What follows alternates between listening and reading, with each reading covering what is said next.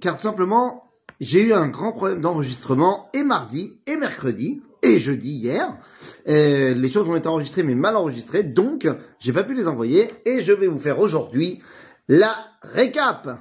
Donc voilà, le cours de notre étude du mardi matin sur les enseignements du Rav Abraham Sarak Cohen Cook et on avait dit que dans ces semaines de préparation avant Yudzaïn Betamuz, avant le 17 Tammuz, et maintenant après, mais jusqu'à Tisha eh bien, nous allons parler de, euh, des phrases, des enseignements du Rav par rapport à Jérusalem. Et donc, aujourd'hui, nous allons parler d'un texte qui provient du livre Ma'amre Areia, dans lequel,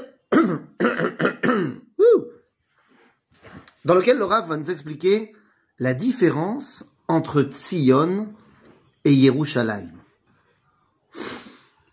Eh oui, vous connaissez la tikva. Lorsqu'on chante et qu'on dit Eretz Tzion Virushalayim, quelle est la différence entre Tzion et Yerushalayim? Sion et Jérusalem. Tout d'abord, le Rav nous rappelle que la ville de Jérusalem s'appelle comme cela tout simplement parce qu'il y a un mix, nous dit le Midrash, entre la façon dont Abraham a appelé la ville et la façon dont euh, euh, Shem ben Noach, Malkitzedek, a appelé la ville. Malkitzedek a appelé la ville, alors Malkitzedek c'était Shem le fils de Noach, l'ancêtre donc d'Abraham. Et Malkitzedek lui a appelé la ville Shalem, Shalem Shalom, l'intégrité, la perfection. Shalom c'est un des noms de Dieu, donc la ville qui est censée dévoiler l'unité du Créateur. Et d'un autre côté, Abraham l'a appelé Behar Hashem Yirae, Yeru, la crainte d'Akadosh Baruch Et donc, le Midrash nous enseigne que s'il avait appelé la ville, si Dieu avait appelé la ville que Yérou, eh bien, c'est Shem qui aurait été lésé. S'il avait appelé la ville que Shalem, c'est Abraham qui aurait été lésé. Et donc, il a appelé la ville Yérou Shalem. Et que donc, cette ville-là, son rôle, Yerushalayim, est d'apporter la crainte d'Akadosh Baruch et de pouvoir dévoiler son unité.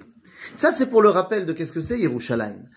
Mais alors, qu'est-ce que c'est Tzion ve Yerushalayim Nous dit le Rav dans son livre, donc, Ma'amre Areya, eh bien, que Tzion, c'est le corps.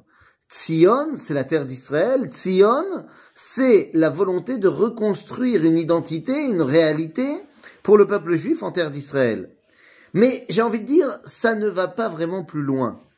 Tzion, c'est ce qu'on pourrait appeler dans le langage messianique, Mashiach ben Yosef. La préparation, euh, voilà, comme j'ai dit, le corps de la Géoula alors que Yerushalayim, c'est la Neshama. Lorsque le congressionniste se met en place avec Herzl, le Rav nous dit on parle de Tzionout, de sionisme, c'est fantastique, car il faut créer le corps du peuple juif. Mais ça ne peut pas s'arrêter là. Et c'est pour ça que lui-même, le Rav essaiera de créer le, mouvement politique qui euh, ne rencontrera pas de succès parce que c'est trop tôt, qui s'appelle Degel Yerushalayim, le drapeau de Jérusalem, disant qu'il faut apporter maintenant que le corps est là, il faut lui apporter également la Neshama. Alors évidemment, à l'époque du Rav Degel Yerushalayim ne rencontre pas euh, un, franc succès, faut bien le dire. Pourquoi? Parce que à part lui et peut-être euh, une dizaine d'autres personnes, les gens n'arrivent pas à s'élever au-delà de la construction du corps. On n'a même pas encore réussi à construire ce corps cette sionoute. On est en pleine effervescence par rapport au sionisme. Donc, bah, les gens n'arrivent pas à s'élever au-delà. Alors, Afrouk, lui, il est tellement au-dessus, donc il n'y a pas de problème. Mais les gens n'y arrivent pas. Mais aujourd'hui, 75 ans plus tard, une fois que le corps est là, ça y est, il est bien en place, est-ce qu'il ne serait pas temps justement de relever le défi du Rave et de parler maintenant de Jérusalem? Vous savez, Yom HaAtzmaut est un jour fêté férié, pas de problème. Mais qu'en est-il de Yom Yerushalayim? Yom Yerushalayim, le jour de la libération de Jérusalem, c'est un jour qui n'est fêté que par les sionistes religieux ou alors à Jérusalem. Pourquoi ne pas commencer, bah, d'ailleurs pour le rendre férié, mais au-delà de ça, à enseigner au peuple juif qu'est-ce que ça veut dire Yerushalayim? Et c'est ça en fait que le Rav Kook nous dit. Si tu veux comprendre ce que c'est Yerushalayim, il est temps de le faire rentrer dans le cœur de chacun. Pendant 2000 ans, on a dit l'an prochain à Jérusalem, on n'a pas dit l'an prochain à Tzion.